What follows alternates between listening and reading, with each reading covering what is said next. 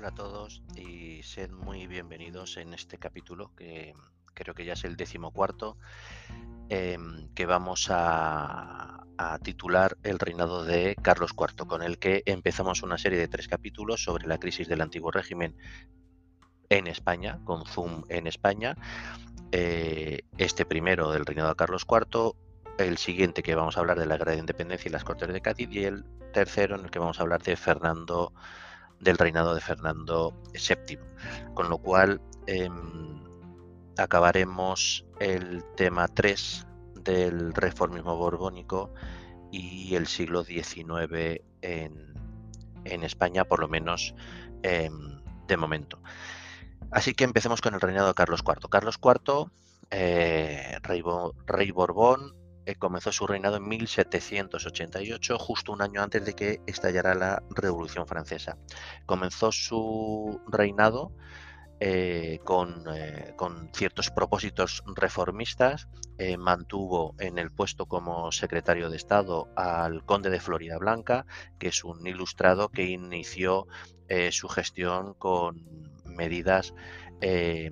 ilustradas como el perdón el retraso de las contribuciones, la limitación del precio del pan, eh, supresión de los, de los mayorazgos, restricción de la acumulación de bienes eh, de manos muertas. Eh, si recordáis, hemos visto en el anterior capítulo los que, las propiedades que estaban en manos de la iglesia y de las órdenes religiosas y que estaban sin, sin, ser, sin ser productivas. Sin embargo,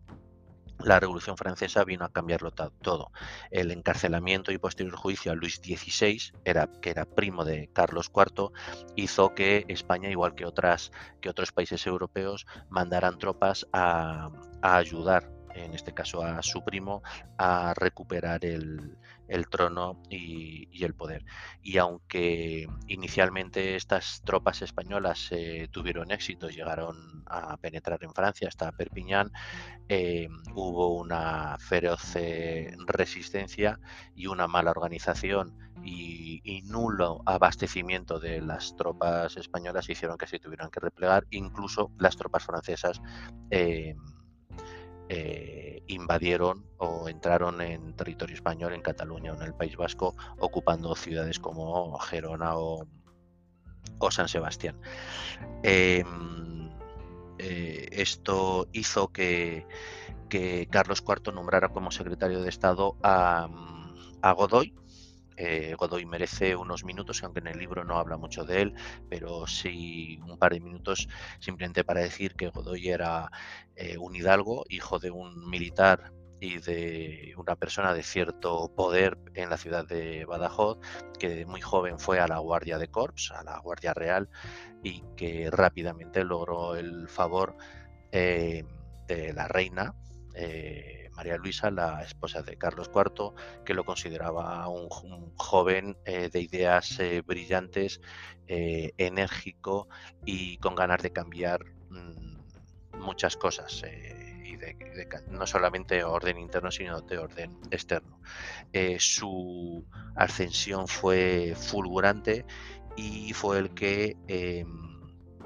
el que logró la paz con, con los revolucionarios francesas, lo que le valió el título, el título de la paz,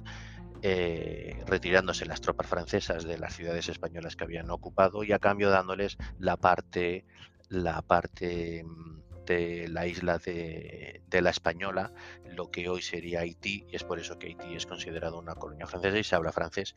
eh, porque desde este año de, desde 1798 eh, se fue colonia francesa en América. Cuando Napoleón llega al poder en 1799, Godoy eh, eh, pacta con él, cree que como Inglaterra está en guerra con Francia, cree que es el momento de seguir aliado con Francia, volviendo un poco a los pactos de familia que los borbones españoles y los borbones franceses habían mantenido durante el siglo XVIII, haciendo frente a un enemigo común que era, que era Inglaterra. Esto llevó a declarar la guerra a Gran Bretaña, porque la tenía declarada Francia, y que eh, y fue una de las de los orígenes de la guerra de, de la batalla de Trafalgar en 1805, en la que los británicos ganaron esa, esa batalla y fue el, iba a decir el principio del fin, el principio del fin fue un poco antes, pero fue el fin de la hegemonía naval eh, definitivamente eh, por parte, por parte de, España. Em, dos años más tarde, eh, Godoy, en 1807, firma con, con Napoleón los, el pacto de Fontainebleau. El pacto de Fontainebleau venía a, a decir eh, que eh, las tropas francesas y españolas invadirían eh, Portugal porque estaba era aliada de Inglaterra y estaba ayudando a Inglaterra y habría un reparto de, Portugal entre España, Francia y, el propio Godoy que sería nombrado príncipe del Algarve, que es la zona, la región sur de, Portugal. Francia quería una parte del territorio eh, portugués para en su momento ser intercambiado por otros territorios que le convenían más a Francia, territorios estratégicos en la India o islas del Mediterráneo y que actualmente estaban en poder, en poder de, Inglaterra. Claro, el Tratado de Fontainebleau eh, permitía la entrada a España de las tropas francesas para ayudar a las españolas a invadir, a invadir Portugal. De hecho, los primeros que invadieron Portugal fueron las tropas españolas que invadieron eh, la ciudad de Olivenza, que era portuguesa. Si recordáis en el capítulo del Congreso de Viena, comentábamos mm, un detalle que era que uno de los em, eh, de los puntos que el gobierno portugués quería que fuera tratado fuera la devolución de la ciudad de, Olivenza, que al final España firmó, pero que nunca se llevó a cabo. De hecho, Olivenza hoy día sigue siendo em, española, pero en 1807 era portuguesa, España la, invadió, la, conquistó, eh, la, ciudad la ocupó y desde entonces bueno, esto es como, como un detalle solamente para decir que em, Godoy eh, y su gobierno no era tan inocente en los pactos de Fontainebleau como tal vez nos han querido hacer creer em, de siempre. A la vez, eh, el rey Carlos IV y su hijo Fernando VII estaban en continuas disputas. De hecho, el pueblo em, quería más a Fernando VII porque lo veía un joven eh, aguerrido y que, mm, y que, era defensor de las ideas eh, ilustradas que su padre frenó eh, hacía ya casi una, década por la revolución francesa. Y, y además Fernando VII se quería casar con una princesa francesa y que sus padres estaban completamente en contra. Bueno, todo esto para decir que eh, entre Carlos IV y Fernando y el futuro Fernando VII y su hijo Fernando había continuas mm, disputas. Em, visto que las tropas francesas habían entrado en España para atacar Portugal, em, que las tropas españolas habían comenzado a atacar Portugal, lo que hizo que el rey de Portugal huyera a, Brasil. Eh, Godoy alentó eh, o, incentivó que em, las, las, tropas, em, los reyes españoles, que el rey Carlos IV se fuera hacia Aranjuez para, en su caso, poder huir a América dadas las circunstancias de las peleas continuas que había entre, entre Carlos IV y Fernando VII y su hijo, pero los nobles españoles estaban mm, todos en contra de Godoy porque era, entre comillas, un advenedizo que, les, eh, que había salido de la nada y que además estaba eh, intentando hacer reformas eh, internas todas en contra del el poder de los, de los nobles. Todo esto dio como consecuencia eh, el motín de Aranjuez en 1808, en el que eh, muchas personas, pues mm, probablemente pagados por los nobles que había en Madrid eh, y por agentes de, Napoleón, fueron a Aranjuez para invadir la casa o el palacio de Godoy y obligar a Carlos IV a renunciar a la corona en favor de, de su hijo. Godoy fue obligado a dimitir y finalmente, efectivamente, Carlos IV abdicó en, en su hijo. Pero claro, los planes de Napoleón eh, eh, iban más allá de lo que había firmado en el pacto de, Fontainebleau. No solamente era invadir, invadir Portugal, sino que ya que mis tropas están en España, eh, qué mejor manera de ocupar España y poner en el trono a alguien de mi confianza para asegurarme el flanco sur mientras estoy luchando contra Gran Bretaña o estoy luchando contra, contra Rusia. Así que convocó ante las disputas a Carlos IV, que ya había abdicado, y a Fernando VII, que era el rey formal en, eh, en, Francia, y estuvo negociando eh, con ellos eh, aparte unos de otros. Em, y mientras engañaba a unos y, le,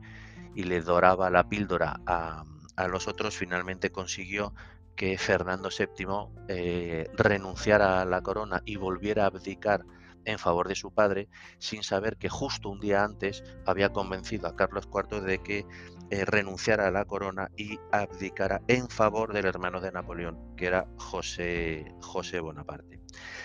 Así que en ese momento José Bonaparte fue proclamado eh, rey de España, aparentemente eh, había en ese momento tres, reyes, aunque la forma legal que utilizó Napoleón hizo que el rey legalmente establecido fuera José, José Bonaparte. De esta manera, tanto Carlos IV como Fernando VII siempre serán considerados como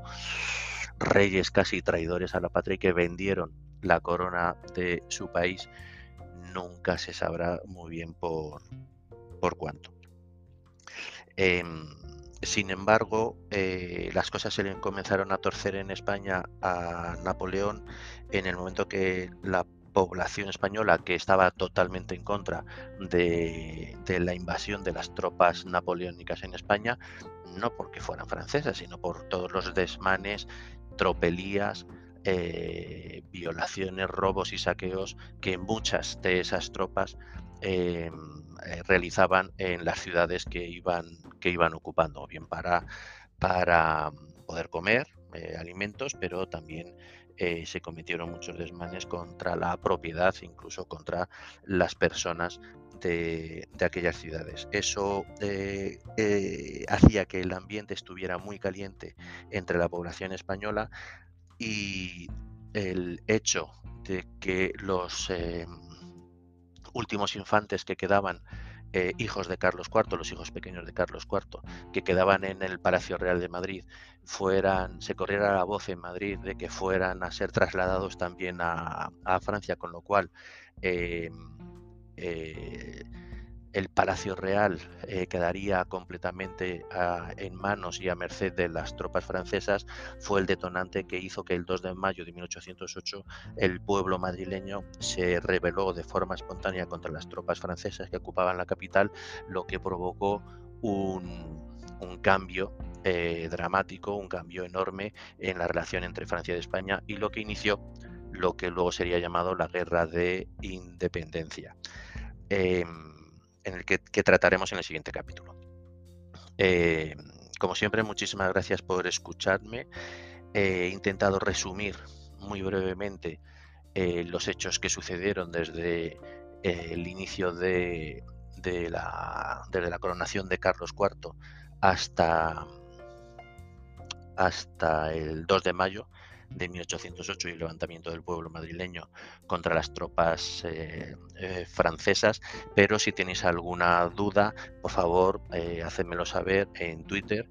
Eh, buscadme con el usuario historia4eso, arroba historia4eso y os las resolveré encantado. Muchísimas gracias por escucharme. Yo os, os escucho en el siguiente capítulo.